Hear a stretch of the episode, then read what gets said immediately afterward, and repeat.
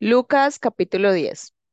Después de estas cosas, designó el Señor también a otros setenta, a quienes envió de dos en dos delante de él a toda ciudad y lugar a donde él había de ir. Y les decía, las mies a la verdad es mucha, mas los obreros pocos. Por tanto, rogad al Señor de las mies que envíe obreros a sus mies. Y he aquí, yo os envío como corderos en medio de lobos. No llevéis bolsa, ni alforja, ni calzado, ni a nadie saludéis por el camino. En cualquier casa donde entréis, primeramente decid, paz sea a esta casa. Y si hubiera allí algún hijo de paz, vuestra paz reposará sobre él, y si no, se volverá a vosotros.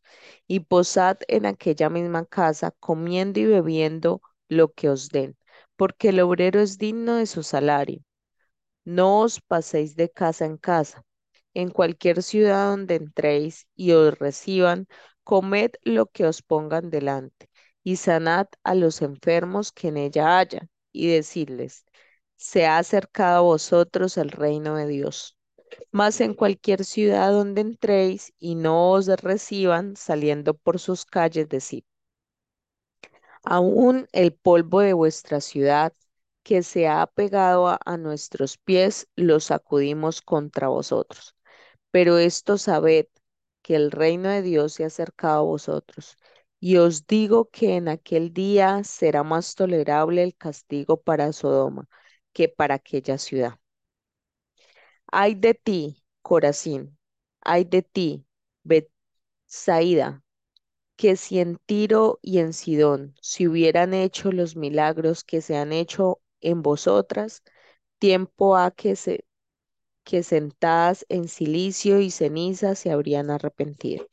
Por tanto, en el juicio será más tolerable el castigo para Tiro y Sidón que para vosotras. Y tú, Capernaún, que hasta los cielos eres levantada, hasta el Hades serás abatida. El que a vosotros oye, a mí me oye, y el que a vosotros desecha, a mí me desecha. Y el que, y el que me desecha a mí, desecha al que me envió.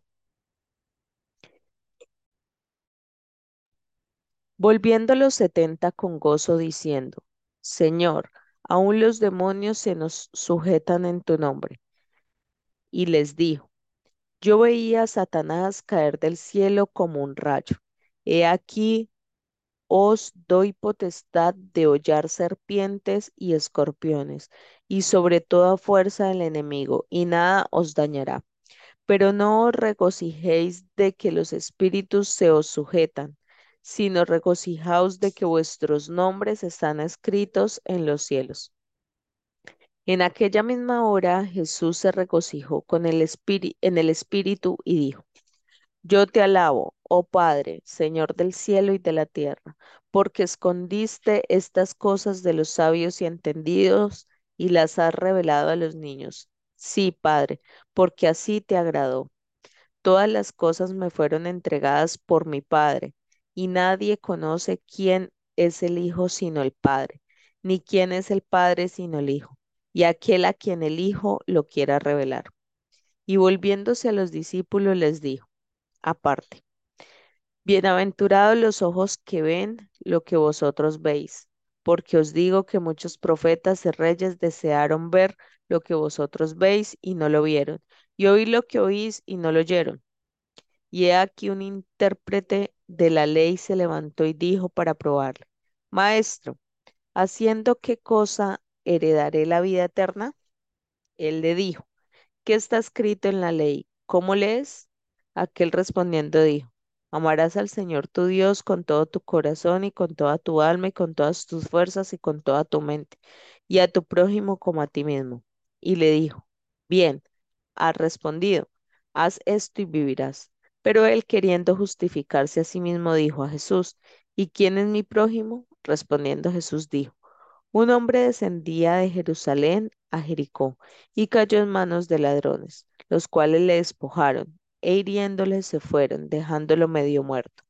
Aconteció que descendió un sacerdote por aquel camino y viéndole, pasó de largo. Asimismo, un levita, llegando cerca de aquel lugar y viéndole, pasó de largo. Pero un samaritano que iba de camino vino cerca de él y viéndole, fue movido a misericordia y acercándose, vendó sus heridas, echándoles aceite y vino y poniéndole en su cabalgadura, lo llevó al mesón y cuidó de él. Otro día, al partir, sacó dos denarios y los dio al mesonero y le dijo, cuídamele, y todo lo que gastes de más, yo te lo pagaré cuando regrese. ¿Quién pues de estos tres te parece que fue el prójimo del que cayó en manos de los ladrones? Él le dijo, el que usó de misericordia con él. Entonces Jesús le dijo, ve y haz tú lo mismo. Aconteció que yendo de camino, entró en una aldea y una mujer llamada Marta la recibió en su casa. Esta tenía una hermana que se llamaba María, la cual sentándose a los pies de Jesús oía su palabra. Pero Marta se preocupaba con muchos quehaceres y acercándose dijo, Señor, ¿no te da cuidado que mi hermana me deje servir sola? Dile pues que me ayude. Respondiendo Jesús le dijo, Marta, Marta, afanada y turbada estás con muchas cosas, pero solo una cosa es necesaria, y María ha escogido la parte buena, la cual no le será quitada. Lucas capítulo 11. Aconteció que estaba Jesús orando en un lugar y cuando terminó, uno de sus discípulos le dijo, Señor, enséñanos a orar como también Juan enseñó a sus discípulos. Y les dijo, Cuando oréis, decid, Padre nuestro que estás en los cielos, santificado sea tu nombre. Venga tu reino, hágase tu voluntad como en el cielo, así también en la tierra. El pan nuestro de cada día, dánoslo hoy, y perdónanos nuestros pecados, porque también nosotros perdonamos a todos los que nos deben, y no nos metas en tentación, mas líbranos del mal. Les dijo también, ¿quién de vosotros que tenga un amigo va a él a medianoche y le dice, amigo, préstame tres panes, porque un amigo mío ha venido a mí de viaje y no tengo que ponerle delante? Y aquel respondió desde adentro, le dice, no me molestes, la puerta ya está cerrada y mis niños están conmigo en cama, no puedo levantarme y dártelos.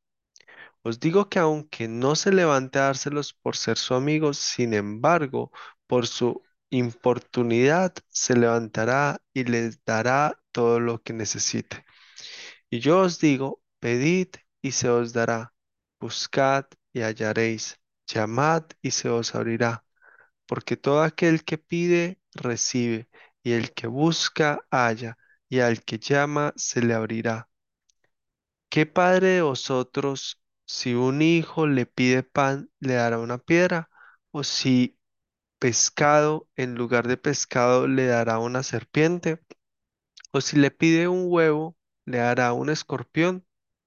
Pues si vosotros siendo malos sabéis dar buenas dádivas a vuestros hijos, ¿cuánto más vuestro Padre Celestial dará el Espíritu Santo a los que se lo pidan? Estaba Jesús echando fuera un demonio que era mudo, y aconteció que salía el demonio, el mudo habló, y la gente se maravilló. Pero algunos de ellos decían, por Belcebú, príncipe de los demonios, echa fuera a los demonios. Otros, para tentarle, le pedían señal del cielo. Mas él, conociendo los pensamientos de ellos, les dijo, Todo reino dividido contra sí mismo es asolado, y una casa dividida contra sí misma cae. Y si también Satanás está dividido contra sí mismo, ¿cómo permanecerá su reino? Ya que decís que por Belcebú he hecho yo fuera los demonios, pues si yo echo fuera los demonios por Belcebú, vuestros hijos, ¿por quién los echan? Por tanto, ellos serán vuestros jueces. Mas si por el dedo de Dios echo yo fuera los demonios, ciertamente el reino de Dios ha llegado a vosotros. Cuando el hombre fuerte, armado, guarda su palacio, en paz está lo que posee. Pero cuando viene otro más fuerte que él y le vence, le quita todas sus armas en que confiaba y reparte el botín. El que no es conmigo, contra mí es, y el que conmigo no recoge, desparrama. Cuando el espíritu inmundo sale del hombre, anda por lugares secos buscando reposo, y no hallándolo dice, volveré a mi casa de donde salí. Y cuando llega, la halla barrida y adornada. Entonces va y toma otros siete espíritus peores que él, y entrados moran allí. Y el postrer estado de aquel hombre viene a ser peor que el primero. Mientras él decía estas cosas, una mujer de entre la multitud levantó la voz y le dijo, Bienaventurado el vientre que te trajo y los senos que mamaste. Y él le dijo, Antes bienaventurados los que oyen la palabra de Dios y la guardan.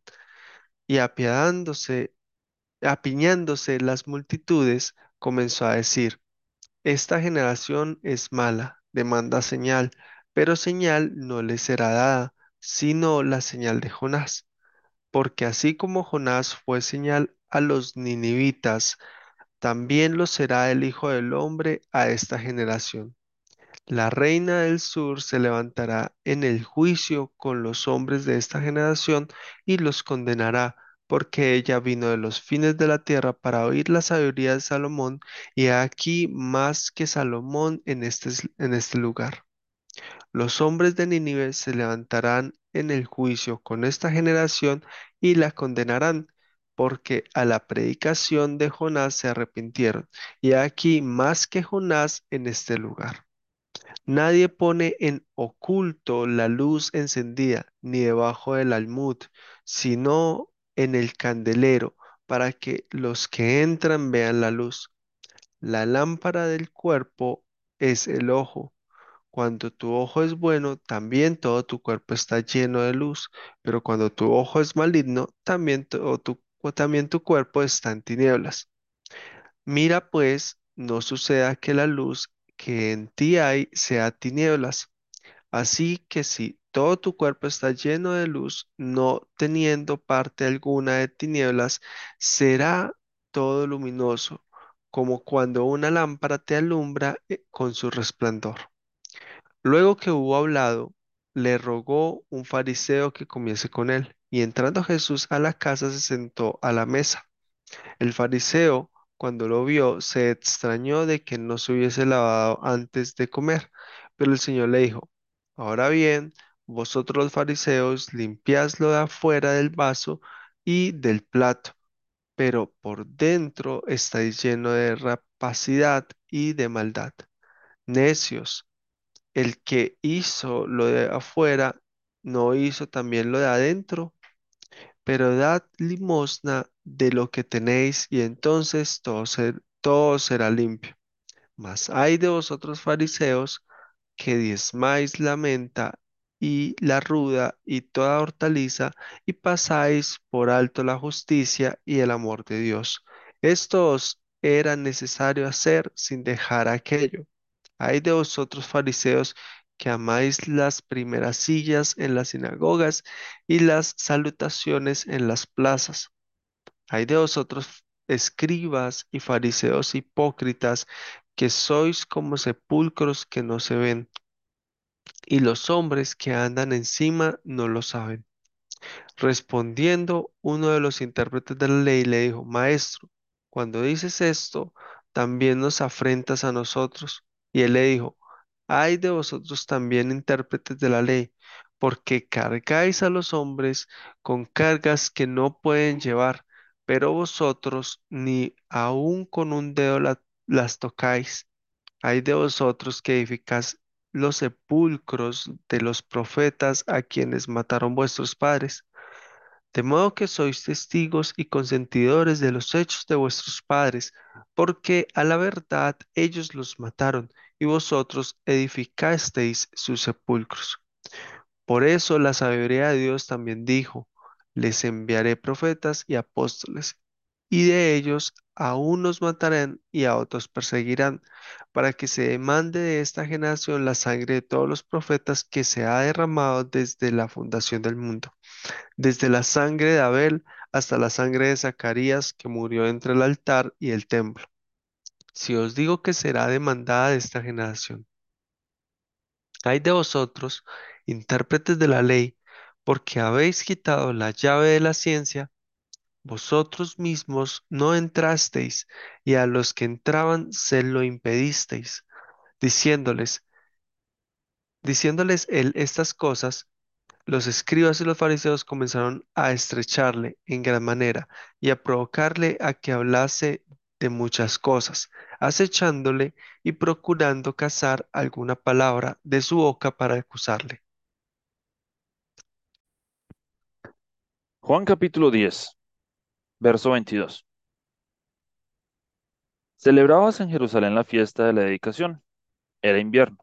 Y Jesús andaba en el templo por los, por el pórtico de Salomón. Y le rodearon los judíos y le dijeron, ¿Hasta cuándo nos turbarás el alma? Si tú eres el Cristo, dínoslo abiertamente. Jesús le respondió, Os lo he dicho, y no creéis.